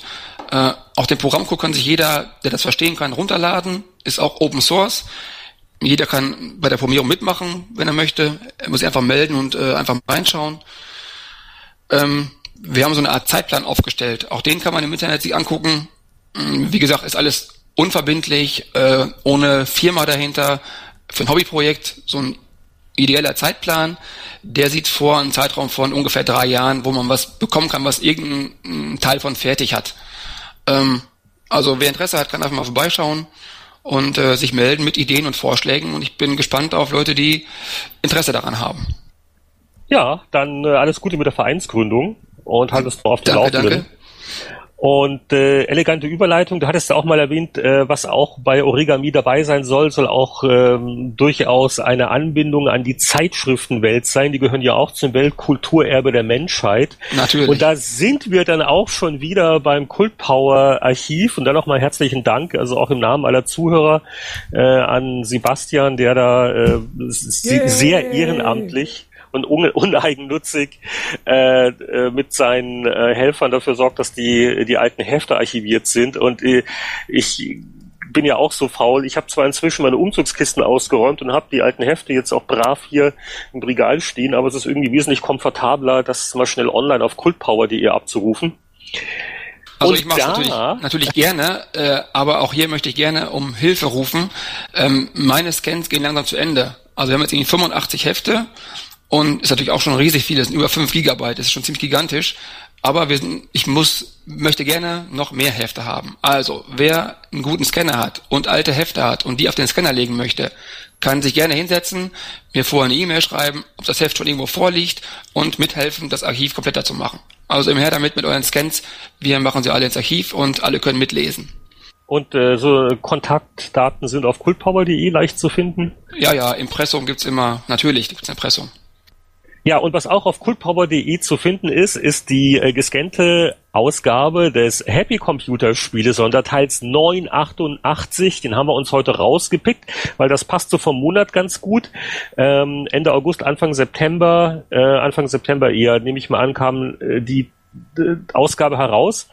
Es war die letzte Happy Computer Ausgabe mit dem sogenannten großen Spielesonderteil, weil äh, ab der 10 war dann die Powerplay in Beilageform vertreten. Das war also damals für die Powerplay Leute, Anatol wird da mit mir fühlen, eine schwere Zeit, weil wir das Gefühl hatten, dass wir eigentlich was Gutes machen, was auch sehr erfolgreich war was dann dummerweise aber dann äh, im Verlag so lief, dass man gesagt hat, oh, oh, äh, die Happy ohne äh, Spiele, ähm, das wäre wohl nicht so erfolgreich. Und da, da war dann die Powerplay so ein bisschen das Baueropfer. Aber wir sind ja überhaupt nicht verbittert.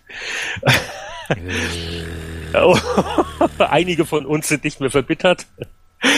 Und ähm, äh, diese, äh, diese Ausgabe 988, auch schon ein paar Jahre her, hat ein, äh, einen Haupttest, äh, nämlich Zack McCracken. Äh, das war der erste Test damals in Deutschland zumindest des Nachfolgers zu Maniac Mansion. Der Nachfolger im weitesten Sinne. Es hat natürlich mit der Story nicht viel zu tun gehabt, aber es war halt das nächste Spiel, das Lucas äh, Film mit dem Scum-System gemacht hat und ist, glaube ich, auch heute noch in äh, der Erinnerung vieler Fans äh, wegen dem abgedrehten Humor. Natürlich die Benutzerführung war wie bei Maniac Mansion. Und man hat ja auch die das Benzin für die Maniac Mansion Kettensäge in Zack McCracken gefunden. Die war, glaube ich, irgendwo auf dem Mars. Das war so ein kleiner Insider-Gag. Ähm, und ansonsten, das haben wir noch für Erinnerungen an Zack McCracken. Äh, Boris hat es damals getestet. Ich habe keine Erinnerung. Der ist ja heute nicht dabei, es noch nicht gemerkt hat. Und wahrscheinlich auch dann übersetzt, oder? Ich nehme auch mal stark ein, dass es dann auch seine Übersetzung war. Ähm, das kann ja Boris äh, beim nächsten Mal sich beschweren, wenn das jetzt nicht stimmt, aber ich gehe auch stark davon aus. Äh, wer hat denn vor euch sonst noch Zack McCracken gespielt? Ich habe damals? keine Erinnerung an Zack McCracken, weil die Diskette nämlich nicht mehr in der Redaktion war, weil die permanent, es war ein Riesengeriss, das war überhaupt bei allen Spiele, äh, Spielen, die ganz besonders beliebt waren, war es echt schwierig, weil wir immer nur ein Testmuster bekommen haben, überhaupt mal sich das Ding auszuleihen. Und ich glaube, dass diese Diskette war an Boris angenagelt. Habe ich recht? Die haben wir echt nicht bekommen. Ich glaube, äh, es, es kam auch erschwerend dazu, wenn ich mich nicht täusche, war das eines der ersten Spiele, wo wirklich zuerst die MS-DOS-Version im Hause Richtig. war. Richtig. Ich sehe nämlich gerade hier im Test, wir haben nämlich die MS-DOS getestet, sieht nach EGA-Grafik aus. Und wir haben ja damals keine Spiele-PCs zu Hause gehabt, oder? Mm, ja, wir hatten schon so einen Schneider, erinnerst du dich? Diese Schneider mit diesen Röhrenmonitoren, die gleichzeitig ja, in, als Höhensonne fungiert haben, die garantiert dir irgendwie automatisch schon den, den Krebs per se angelegt hast? Ja, aber, aber in der Redaktion, aber, aber zu Hause? Ja. Wir, wir, wir, nee, nee, zu Hause noch nicht. Genau. Wir haben hier unten übrigens eine super schöne, auf der Seite 72, eine super schöne ähm, Reihenfolge von Herkules-Grafik, CGA-Grafik und EGA-Grafik nebeneinander im Vergleich. Und es sieht, sieht wenn, ich, wenn ich ganz ehrlich bin, sieht alles drei richtig scheiße aus. Es war, also für einen Amiga-Besitzer, der ich damals war, war das schon eine ziemliche Enttäuschung. Ich hätte mich von der Grafik nicht hätte ab, ähm, abschrecken lassen sollen, aber äh, war für mich schon der Hauptgrund, das nicht richtig zu spielen, weil ich mir auf dem Amiga einfach ein bisschen was Tolleres erwartet habe. Und ich glaube, das war so die erste PC-Entwicklung auch von LucasArts. Amiga war damals in Amerika quasi schon tot, aber für, ich weiß gar nicht, wie erfolgreich das Ding in, in Deutschland nicht war.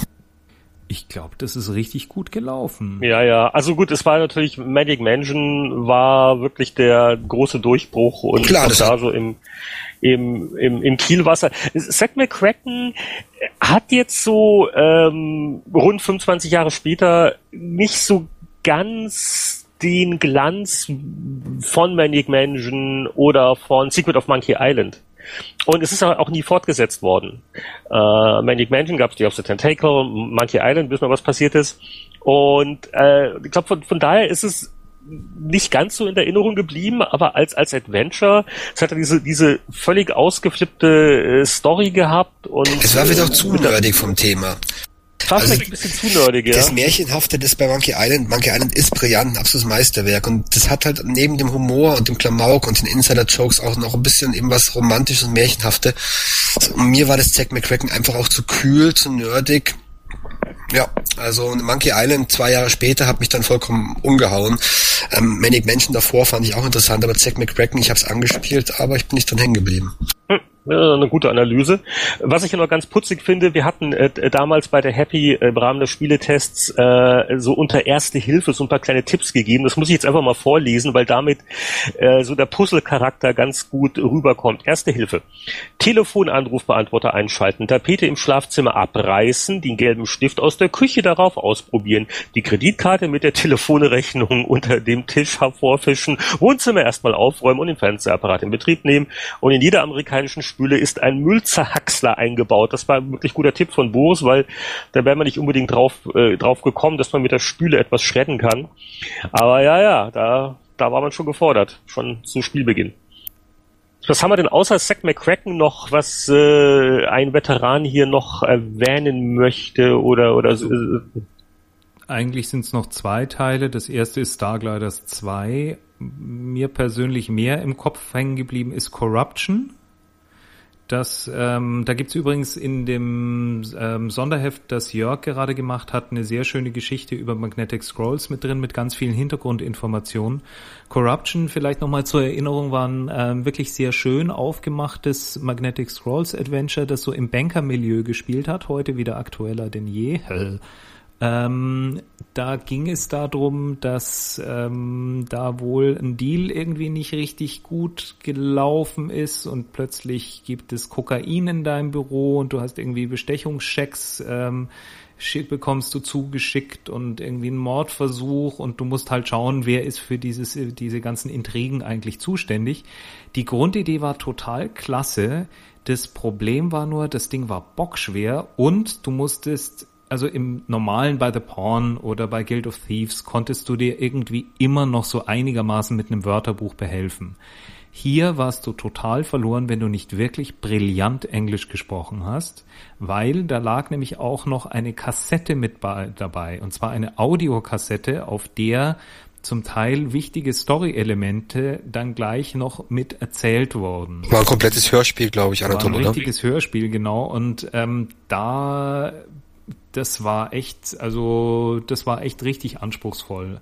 Und ähm, zusätzlich, wenn du als Deutscher versucht hast, aus dem aus deinem Gegenüber noch Informationen irgendwie rauszukriegen, hast du mit Sicherheit immer die falsche Version gewählt, weil das zum Teil auch noch britisches Englisch war, was nochmal eine ganz gewisse Dreh hat.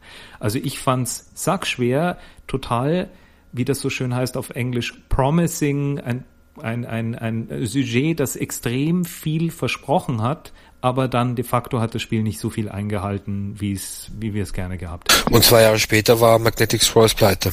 Absolut, aber da kam erst noch Wonderland und damit haben sie sich dann, glaube ich, das technisch übernommen. Technisch übernommen. Ja, Wonderland sah total klasse aus, also das war ich, beeindruckend schön. Als ich das erste Mal in der Powerplay-Redaktion war, quasi als Besucher, als Bewerber, habt ihr das gespielt? Oh, und das war sehr interessant, weil es so ein Windows-System hatte, sah super toll aus. Aber ich glaube ja, es war schon abzusehen, dass die Firma, also dass es nicht, auch nicht funktioniert, dass es überladen ist technisch. Und das Genre war damals schon tot eigentlich. Ist Vielleicht doch das Genre. Na gut, Monkey halt halt, Monkey Island kam im gleichen Jahr. Ja, aber Monkey Island war extrem süffig und extrem einfach und da war immer noch Texteingabe. Also eben, es lag nicht am Genre, sondern schon wirklich an dem Spiel. Was ich noch kurz zitieren möchte aus dem Test von Corruption, die ST-Version läuft sowohl mit Schwarz-Weiß als auch mit Farbmonitor. All die Erinnerungen werden wach, weil der Atari ST war ja wirklich der Computer äh, mit zwei verschiedenen Monitoren und äh, also gerade in Deutschland hatten viele nur den Schwarz-Weiß-Monitor mit der höheren Auflösung, also die ernsthafteren Anwender. Ich weiß noch, in der Redaktion wurde, wurde man auch immer wieder von Kollegen gefragt, hast nicht mal ein Atari-Spiel, das mit Schwarz-Weiß läuft? Und die meisten liefen halt nur mit Farbmonitor. Ach, der Atari ST. Und hier auch äh, äh, Spaß mit Erste Hilfe. Äh, hier ein Tipp von Anatol Locker zu Corruption. Auf der Toilette sollte man sich die Einrichtung genau ansehen, bevor David kommt. Auf der Toilette. Okay. Ist, äh, über Corruption übrigens Road Blaster C64, das war wirklich eine Enttäuschung, oh. weil, weil ich habe den Automaten damals wirklich geliebt. Äh, man, man, hat ja nicht so häufig die Gelegenheit gehabt, richtige Automatenoriginale zu spielen und Road Blasters hat einfach super funktioniert. Das war so mit Cockpit zum Reinsetzen und ne, mit einem Lenkrad und einfach das 3D und das Tempo und das spielte sich gut. Und das war so eine von diesen äh, US Gold äh, 8-Bit Computerumsetzungen, die äh, technisch natürlich da nicht mithalten konnten, aber wo dann auch das ganze Spielgefühl auf einmal ähm, von der Fahrbahn quasi abkam. Also das weiß ich noch, da war ich also echt so oh, Rotplasters. Ähm, als Heimspiel äh, erinnert sich keiner mehr dran, aber wer, wer den Automaten noch kennt, hat da sicher schöne Erinnerungen dran. Ich würde gerne noch auf Seite 86 auf die Rubrik Hallo Freaks hinweisen, Spieletipps. Da sind so wunderschöne Karten gezeichnet mit so viel Liebe zum Detail, das ist der Hammer. Also handgemalte Karten, nicht nur Kästchenpapier, wirklich ausgemalt, hunderte von Bäumen reingemalt, das ist super. Du meinst jetzt die Druid? Ja, genau. Enlightenment? Ja, ganz genau. Da haben sich die Leute echt viel Arbeit gemacht. Da, da sind einige Buntstifte dafür draufgegangen, das sage ich dir. Und ein paar Mal angespitzt zwischendurch. Ähm, also äh, ich sag nur, Leser Frank Matzke sei er gegrüßt, inzwischen Head of Bethesda hier in, in Deutschland, der damals auch Karten gezeichnet hat, oder der liebe Peter Verdi, der ähm, auch als Magnetic Scrolls Spezialist dann auch unzählige Sachen irgendwie angeschaut. Also alle, alle, die bei Hallo Freaks irgendwie mitgemacht haben, ähm, wirklich auch nochmal Dank und Respekt, weil was da zum Teil an Einsendungen kam und was wir alles nicht abdrucken konnten, weil einfach viel zu wenig Platz da war. Das ist eigentlich eine Schande, dass das alles irgendwie weggefallen ist, weil das waren schon zum Großteil echt auch kleine Kunstwerke und wir haben ja auch ganz viele äh, selbst gebastelte Sachen dann auch noch mit dazu bekommen. Also angefangen von irgendwelchen handgemalten Trantor-Sachen bis hin zu kleinen Figuren und ähm, also da haben sich die Leute echt richtig viel Mühe gegeben. Ach, wenn Kinder basteln. Ach. Ich gucke jetzt gerade noch verzweifelt nach anderen tollen Sachen, aber das war äh, das ja war's. doch ein eher dünner Spieleteil damals. Es gab hier noch ein paar Umsetzungen. Ah ja, genau. Apropos Zeichnen und Malen, da auf der Seite 90 ist auch schon sehr nett zu sehen mit Fette Beutejungs und Heinrich mit einem grandiosen aufgesetzten Piratenhut. Da hat wieder ein Happy Leser was gemalt. Also echt nett. Ich habe ja noch entdeckt die Spielehitparaden August 1988. Oh ja. Auf Seite 82, Wien wundert's, Platz 1 Maniac Mansion. Also das war, äh, muss ich dazu sagen, das war unsere Leserhitparade. Also das, da wurden richtig Postkarten und gar nicht wenige geschickt. Ähm, da, irgendein armer junge Redakteur oder dann später hat vielleicht die Assistenz durfte immer die Postkarten auswerten. Lisa. Ähm, also äh, richtig echte Lesercharts, Manic Mansion und Platz zwei Great Chiana Sisters. Haben wir gerade noch drüber gesprochen, dass da so ein, ein Kickstarter-Versuch gerade läuft, äh, um da einen Nachfolger zu machen. Und ja, ansonsten so viele, Was viele ist denn Klassiker. Das indizierte Spiel. Mann, da gab es so viele 8. damals, ich weiß nicht. Also, so ein Micropost-Titel vielleicht? Gunship? Vielleicht Gunship, ja. Es war, es war ständig irgendwas indiziert und auch teilweise wirklich abstruse Sachen, ne, wo man sich sonst wohin fasst. Aber das. Muha. Äh, Gunship könnte passen, weil Gunship ja. war, glaube ich, zu der Zeit, ne? Sommer 88 ja, war Gunship ja, draußen und recht beliebt. Was war das indizierte Spiel? Okay, okay. Und äh, ansonsten haben wir noch was oder kommen wir langsam zum Ende? Irgendwelche Themen vergessen? Nö, ich denke, wir sind eigentlich soweit abspannreif. Wir sind durch, ja. Ja, dann freuen wir uns auf die äh, nächste Ausgabe, wenn äh, Boris Schneider-Jone erzählt, was er in seinem Urlaub gemacht hat. Und äh, wir bedanken uns ganz herzlich bei unserem heutigen Stargast Sebastian und ähm, möge das Kultpower Archiv gedeihen und mögen jetzt Millionen Zuhörer sich wegen Origami melden. Das wäre super. Ich bedanke mich auch, hat mir Spaß gemacht. Und dann äh, blenden wir unauffällig die Abspannmusik ein und äh, sagen alle zusammen äh, in die Runde Tschüss, bis zum nächsten Mal. Tschüss. Tschüss.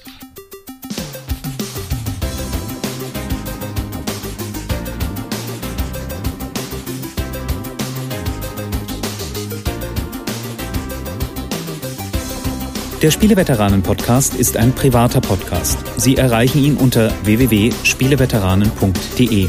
Auf diesem Blog finden Sie Informationen, Links und können sich an Diskussionen beteiligen. Wir wünschen Ihnen viel Spaß. Bis zum nächsten Mal.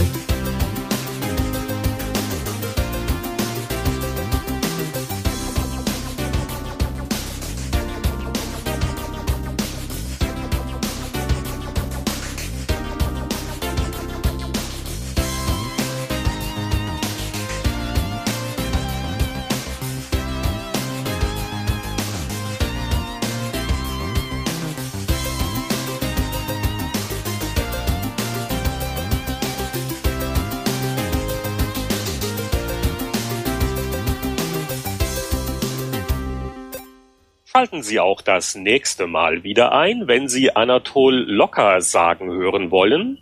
Wenn Sie das nächste Mal einen Schlussgag hören wollen, gehen Sie bitte auf www.kickstarter.com slash Spieleveteranen slash Schlussgag. Herzlichen Dank.